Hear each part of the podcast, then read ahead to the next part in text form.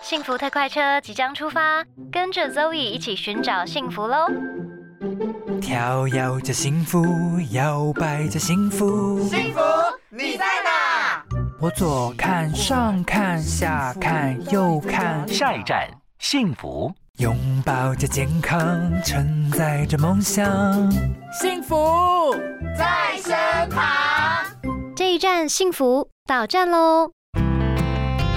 Zoe 大来宾，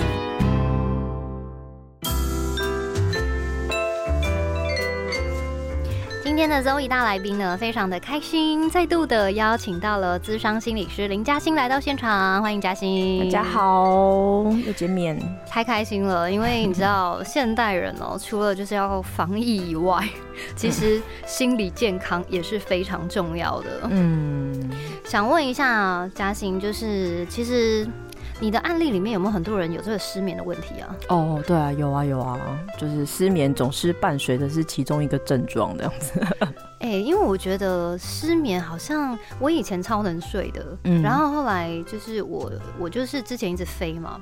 就有一点那个睡眠障碍。哦，但是我自己知道我的原因是什么，例如说我可能呃隔天有一个很早的工作，然后我压力就很大，因为我怕睡过头。对对对，因为就是有这个阴影在，就是我睡过头的阴影，所以我会很担心，所以我根本没办法睡。嗯，然后我就想说，哇，我每次，可是我是了解原因的，但是有很多人，我发现他的失眠就是他就是因为长期失眠，他只要听到要睡觉的时间到了，他就会焦虑。嗯嗯嗯嗯嗯嗯，然后就变成说，他可能一开始也是有某一个原因，然后他后来没有去解决它，然后他就让这个状况就是一直持续下去，就变成这个慢性的失眠。嗯，哎、我光是一天失眠，我就已经非常非常痛苦了，所以我真的很难想象，因为我身边很多朋友是嗯长期失眠，对啊对啊，那到底要怎么办呢、赶快救救他们吧！失眠就是就是确确确实像你讲的，就是说它已经是一个习惯了，就是一个对慢性的问题，好 所以可怕哦、对，所以其实我们要改善失眠这件事情，就是要改善我们的，其实要改善我们的生活很多坏习惯。例如喝咖啡 吗？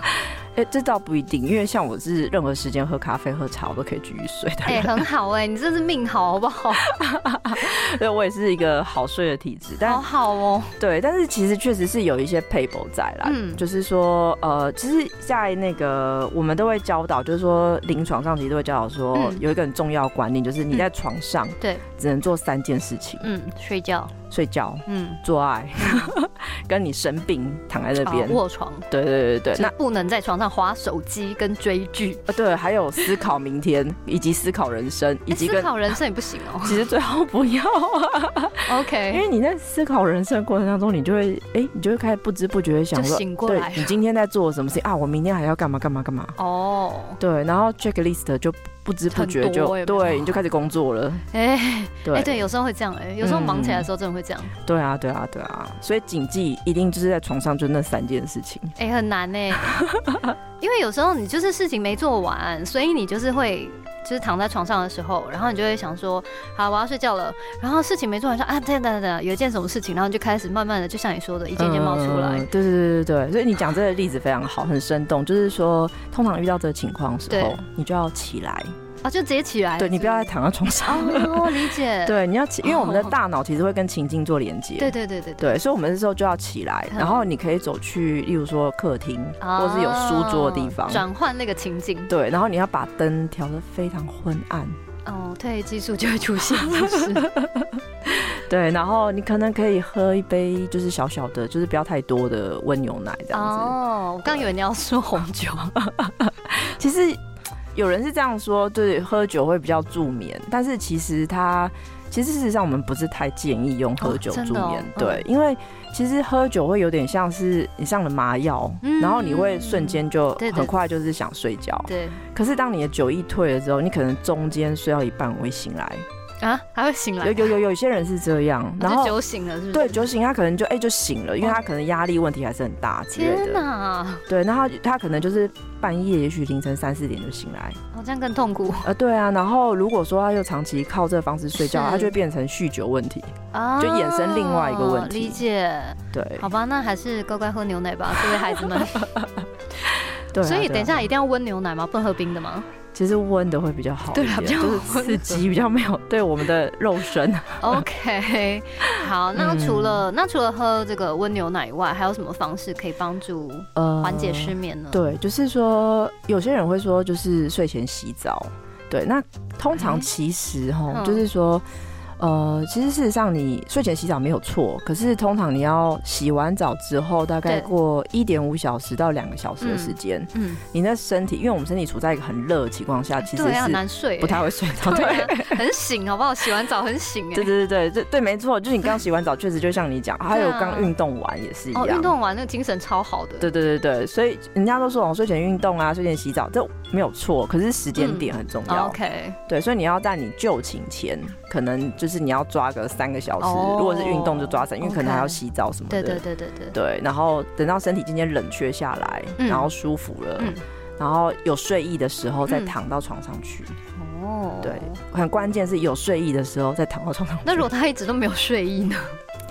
就就不，要睡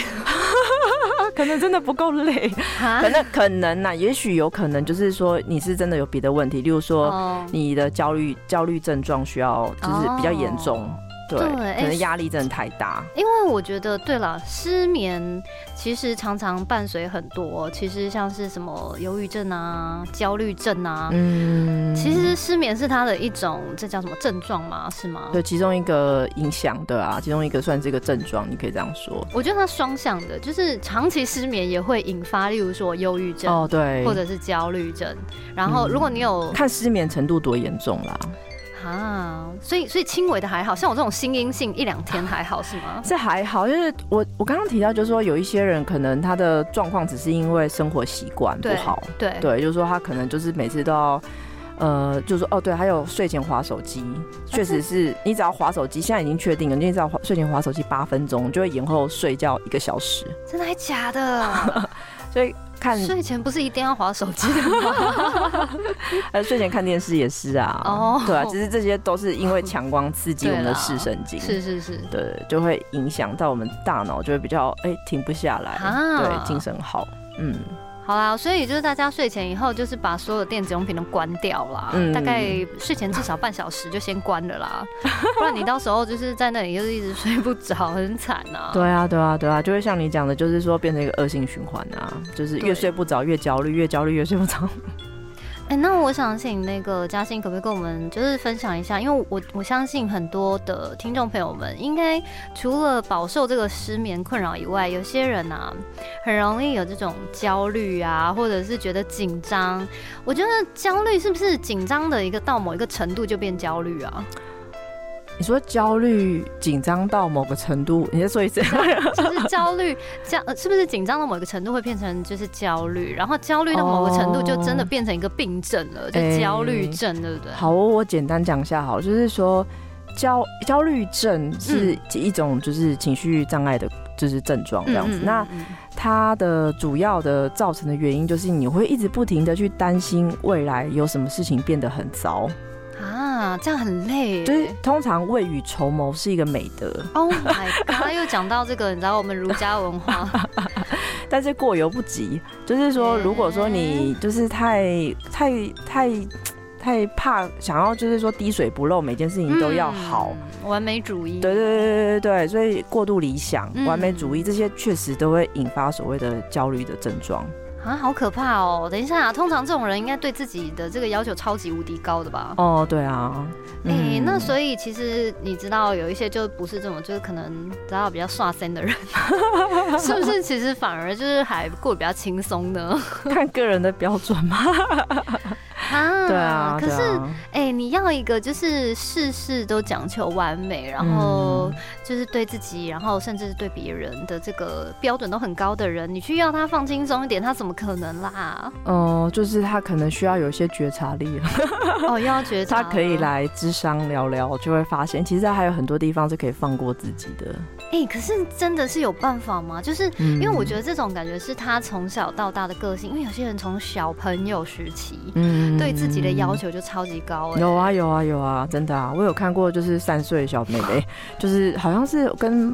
因为我以前曾我有小孩嘛，对那我带我女儿去那种亲子课程，嗯，然后我女儿向来就是随便乱丢，随便乱 跑，你知道吗？那种就是快乐体质啊。对对，但是有就是有一个妹妹永远都是全班就是最优秀，可是那时候她嗯们明明只有两三岁哦。啊，对，然后就有一次一个游戏是好像是跟妈妈玩推，嗯就是手掌对手对掌。对，那可是妈妈那时候就有点故意不想让她，因为就是嗯想让她体验挫折经验。 OK OK，就那个妹妹让我印象很深刻，嗯她就在当场就是直接直接崩溃，为什么？因为她觉得她输了。然后我就 想说，啊，你你不是才两三岁吗，妹？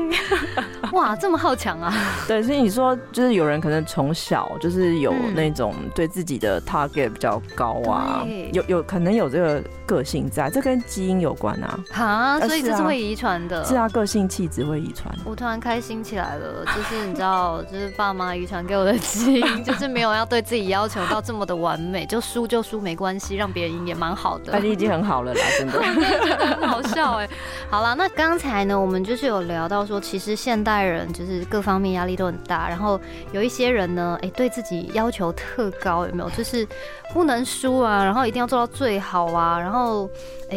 严、重的话可能就会有焦虑症，对吗？ 嗯，就是恐慌都会出现恐，慌对。那到底要怎么样？如果他们他们就已经是一个这么找这么要求完美的人们就了。是他们发条上很紧啊。对他们到底要怎么办？就是有什有没有什么方法可以让他们稍微松一点，不要就是压力这么大呢？呃，通常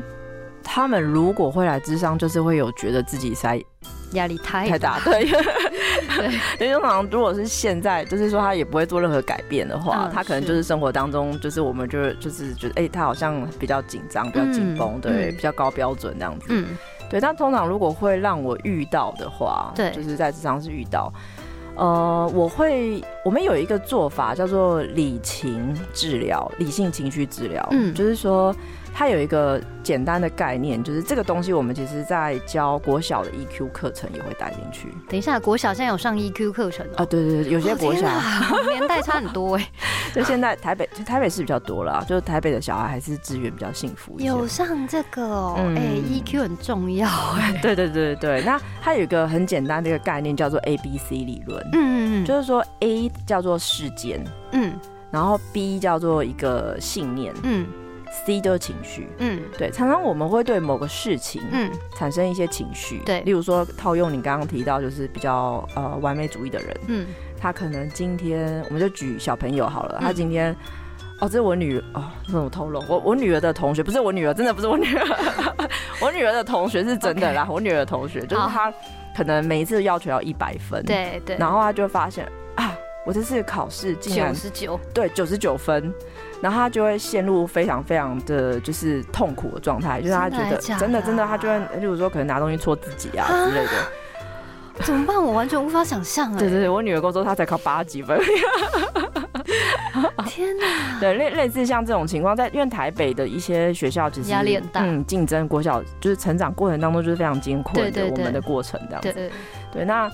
那就是说，例如说，只是一个可能数学考卷九十九分，它是一个一个事件，嗯可是有些人因为他完美主义，他就会嗯产生一个很不舒服的情绪，嗯，然后那个情绪叫做可能痛苦对，或是极度恐慌。嗯对，那其实会造成这个情绪背后是有个信念，对叫 B，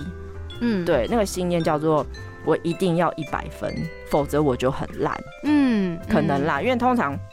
这东西叫做我们称之为叫做非理性信念。嗯，嗯嗯，非理性信念都有个公式在，就是我嗯一定要怎么样，否则我就怎么样；对我应该要怎么样，否则我就怎么样嗯嗯之类的一些话。嗯，对我还曾经遇过有某就是某案主问我说：“难道你没有听过家里面？”出生就是你在家里面工，就是嗯，你你在家里面身为一个孩子，然后对你不是医生也不是律师，你就一定是个败 类。然后我就想说，啊我心想说，原来我是败类吗？好可怕哦，开玩笑的，就是对，就是这种就是属于所谓的非理性信念。那这样的一个想法，确实会逼死人，那个情绪会很糟。哎、很可怕哎、可是那像这种信念，其实说回来，很多又是从原生家庭来的吧？哦，，对，植入的价值观植入。好可怕、对哦！啊，对啊，对妈呀啊，就是从小爸爸妈妈就对洗是脑，对对给你的诅 咒啊，然后 好可怕哦。对有毒的思想这样子。嗯嗯，对啊，那通常来到这边之后，就是一定会先去了解嘛，它对造成这些所谓的痛苦情绪背后的想法是什么？是是嗯是，对，，那我这种就是如通常如果是这个方式的话，我们就是我都会印一些资料，嗯就是告诉他，其实这东西呢，我们已经知道它叫做非理性信念了，OK，它会请造你成放弃对他，对，啊经理放进他，我们对先先就有这个觉察，嗯，对，但当然他还是不可能这么快，就是你一句话，对啊对啊，然后他就对你说的对， 然后他就放弃了。 对，对，所以通常就是会还是需要花很多时间，他的生活当中去做一些体调会整，对，嗯然后他再带来智商室里头，然后谈。我然后真的觉 得，你知道，如果身体生病就吃个药，可能忙就好了。，对啊，这个心理生病根本就是一个长期抗战啊，是啊，对啊， Oh 是 my 修炼啊，真的是哎、就是人生的修炼。嗯所以，呃，其实基本上啦，他第一个还是要回到自己，就是他还是要有觉察，说，哎、我我我今天真的太焦虑了，所以我想要去咨商，然后找到一个这个背后的原因，这个信念到底是什么，然后找出来以后呢，你们才可以慢慢的一步一步再让他去稍微做一些信念的修正，对不对？嗯，对，就是他要他要自己真的去发现到，就是通常我都会跟他们说，我就先跟他们预告说，嗯我会希望我们的智商最后能够走到一个目的，嗯那个目的，是你会发现，嗯其实你是一个很有价值的人。嗯你不需要。做什么，你就是一个，你就会相信你是一个值得被爱的人。哎呀，好疗愈哦！天哪，这集又洋葱了，好疗愈哦。好了，我跟你讲，花两千块听这一句就够了， 没有没有啦，我开玩笑的。是没有错啦，我觉得其实嗯每一个就是每个家庭，然后每一个人的这个信念，其实真的都不太一样哎、嗯，有时候你真的会觉得说算了，反正输别人也没有关系。突然间觉得自己怎么哎、就输就输啊，就好像有点幸福哎、对啊，其实很多地方没办法量化比较啦。嗯对啊，就是自己适度的放过自己，爱自己比较重要。是，那说到这个，我真的有一件事情也很想要请教你，就是你知道吗？现代的这个社会，除了自己焦虑以外，其实很多人呢是会对其他人做一些情绪勒索 的。情绪勒索这件事情，我也觉得非常恐怖哎、哦，但是在讲情绪勒索之前，我想先请问，你觉得到底是什么样的人容易被情绪勒索？ 哦，对，这件事情是确定可以归纳的。哎、这个也可以归纳哦。 对对对，因为情绪勒索这件事情是真的是普遍很多人的困扰，啊而且不只是就是东西方啦，大家自有人类以来，只是有情，绪以来，就是有关系以来，就一直啊嗯会很被拿来利用。嗯嗯嗯，对对。所以通常是研究是说，很容易被勒索的人，对他们就是有一些特质，例如说他们会过度在乎别人的感感受，感受，嗯，对对对，然后会有一些习惯性的自我怀疑。对，哎，，对，他通常是因为来自于他对他自己的自我价值就是偏低对偏低的，嗯，对，就是还是回到就是刚才有提到，就是说他可能真心的不相信自己是一个值得被爱的人，所以他必须要嗯做什么事情去迎嗯合别人，哦，理解不，要让对方生气，嗯不然他会把我丢掉。 嗯，理解。嗯，可是我觉得，就是嗯，说说到这个，我就想到，其实我觉得我们在这种儒家的文化嗯长大，你知道很多都是说什么人情啊，人情这件事情，基本上我觉得它就是一个情绪勒 索。你知道，就是你知道，他就是觉得，哎呀，就是大家都朋友嘛，就帮个忙啊，哦怎么这样？就是有时候你就会觉得，其实你没有很想要帮这个忙，嗯，但是你就觉得啊。就有点好像，嗯，好像我不帮你，我今天好像就是是个坏人呐、嗯罪恶。感这样。对，嗯但其实我也没有要求要你认同，但是我就是会觉得说，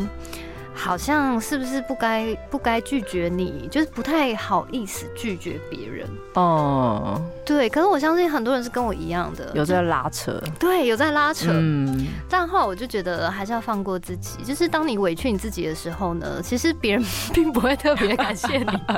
对对对对对，应该是说你要先确定你是不是被情绪勒索啦。嗯我觉得这件事情也蛮重要。当然，情绪勒索的力道也是有分强度啊对啦跟轻度这样子。对对对对对， 对啊，那那到底怎么样才算是情绪勒索？首先，情绪勒索呢，就是它有一个概念，就是说呢，就是呃，描述就是说某个人对他想要利用你的情绪跟感受，嗯去影响你的决定或行为，嗯，然后来照着他的想法对他的价值观嘿，或他认为对的方式去嘿做。这就叫情绪勒索。对嗯对对对对对对那超多的、啊，无处不在。对对，在各种关系里， 对嗯呀、各种各式，而且我跟你讲，爸妈超会的吧？啊，对啊，对啊，这他们就是始作俑者。对呀、我就是为你好啊，我就是为你好，所以你要怎么样啊？嗯哎、很可怕哎、对怎么办啊？我觉得真的是，只要有人类的地方，这个事情是不可能停止的。这真的是这。嗯，这对我而言也是一个功课，对不对因为我也是妈妈，你不要再对着小孩没有啊乱 讲。哈，那我们到底怎样可以摆脱情绪勒索啊？嗯，摆脱情绪勒索就是，其实第一件事情，呃，这就是基本上节目上就简单讲嘛，嗯嗯因为这这个道理其实还是其实很多人出很厚的一本书对这对样子，对对，对，就是第一件事情要先有一个观念，嗯就是说。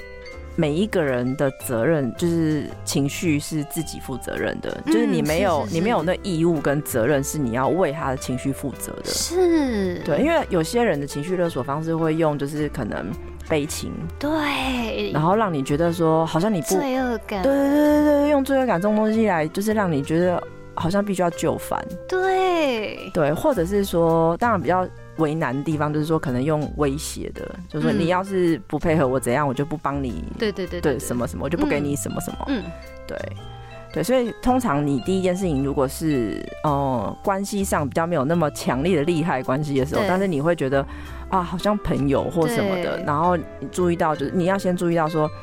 当你会觉得哦，我好像不帮他什么，我会觉得有罪恶感的时候，你要嗯先想清楚，就说，哎、其实他的情绪本来就是他要他学习的功课。对，那是他的诗啊，Hello，对对对对，我尽力嘛。对，对啊，我我没有要负全责，嗯但是我们今天因缘相遇，然后萍水相对逢，在你对难过的时候我遇到了，对对对，那我就尽力而为。对对对但是时间到我还是要走的。是 是是，哎、我觉得真的这一集很棒，因为这个界限感超级重要的。嗯，我后来有发现，因为其实我也是就是朋友很多，然后我也是那种。我我会有，我觉得我自己下意识会想要让别人快乐，嗯所以我，想要我知道他想要我这么做，所以我会我就会默默的想说好 OK 啦这样子。嗯可是我后来就觉得我自己很累，嗯所以我后来有，有发现这件事情，就是其实界限感很重要。其实他要为他自己的情绪负责，不是你要为他负责。对啊，真的啊，对啊。光是了解到这一点，嗯我觉得情绪勒索应该就可以去掉个大概一半了吧？哎、你讲的很对， 对不对？应该可以去掉一对半 啊对了。对，因为这个就是觉察，对啦，哎、对啊说到底就是每个人其实要非常了解自己、哎、嗯就是你真的要很了解你的这个状态到底现在是处在什么样的状态，嗯然后你要觉察到说，哎、那我现在出现了一个负面不好的状态是什么原因？嗯然后你再去想要怎么样改善这个问题，然后怎么样去解决它，就可以拥有一个非常美好的未 来了。我相信我们都有这个能力的。是啊是啊是啊，其实努力是可以啦，学习啊。 我觉得今天这对啊一集非常励志，而且很实用。好，谢谢。好啦，我们感谢智商心理师林嘉欣。哎、如果大家就是呃有什么疑问，因为你自己平常也会写一些文章在粉砖，对不对？嗯，如果大家诶、有兴趣，想要了解一些有关于就是这个你知道心理健康啊，然后一些嗯智商相关，欢迎大家可以在这个社群网站上面搜寻林嘉欣智商心理师的这个粉砖就会跑出来了。感谢，谢谢大家。好啦，谢谢谢嘉小欣，凡，谢谢。